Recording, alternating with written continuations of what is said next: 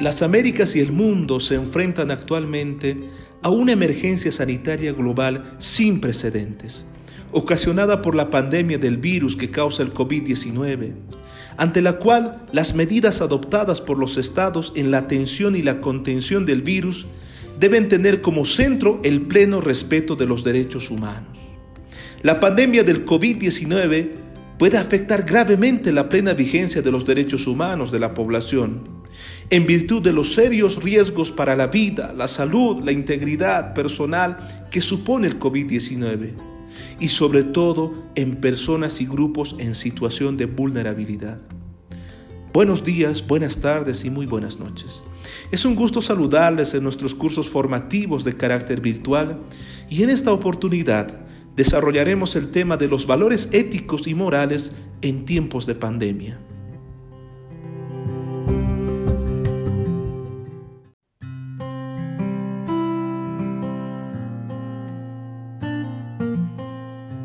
En medio de la pandemia, la ciudadanía está llamada a ser responsable de sus actos.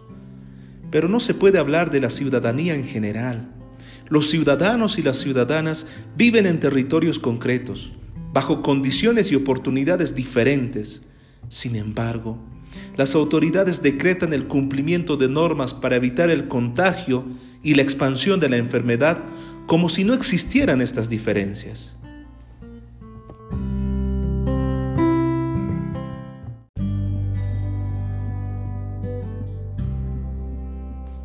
Las Américas es la región más desigual del planeta, caracterizada por las profundas brechas sociales en que la pobreza y la pobreza extrema constituyen un problema transversal a todos los estados de la región, así como la falta de acceso al agua potable y al saneamiento, la inseguridad alimentaria, las situaciones de contaminación ambiental y la falta de viviendas o de hábitat adecuado a lo que se suman altas tasas de informalidad laboral e ingresos precarios, que afectan a un gran número de personas en la región y que hacen aún más preocupante el impacto socioeconómico del COVID-19.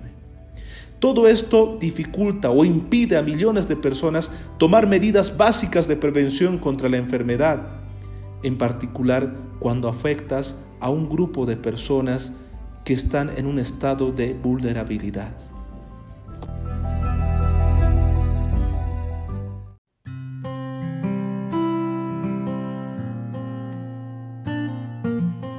Y entonces, ¿cómo exigirle a una madre de familia, cabeza de hogar, que cumpla con el confinamiento obligatorio si tiene hijos y trabaja como vendedor ambulante en la calle? ¿Cómo exigirle a una familia campesina con las carencias que no vayan al pueblo a vender sus productos y a comprar artículos de primera necesidad? Las medidas, si no toman en cuenta las realidades socioeconómicas, solo llevan al fracaso. Buena parte de la población está en un verdadero problema. Quedarse en casa sin lo básico para vivir o salir a la calle a conseguir lo básico para vivir, pero obviamente exponiéndose al contagio. Mientras que las ayudas y los subsidios del Estado llegan a cuentagotas.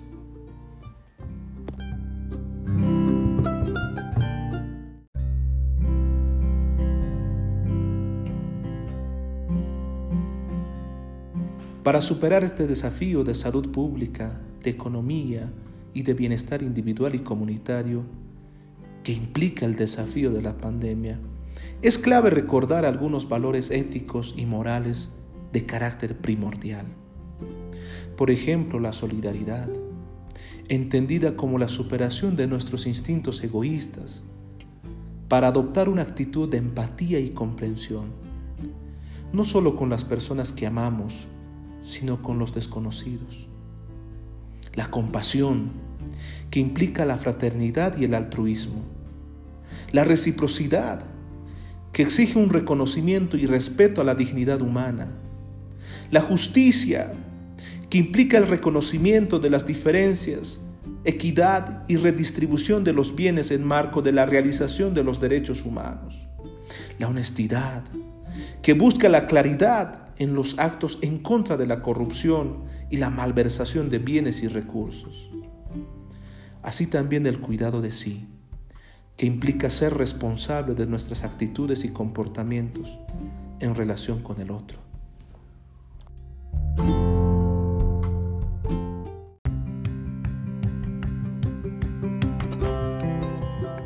La pandemia ha cambiado la forma en la que nos relacionamos.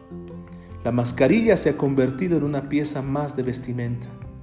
Los viajes en autobús ahora se muestran diferentes, con distanciamiento social y con medidas de bioseguridad.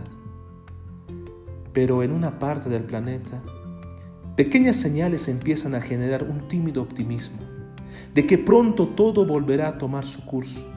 Así es, queridos estudiantes.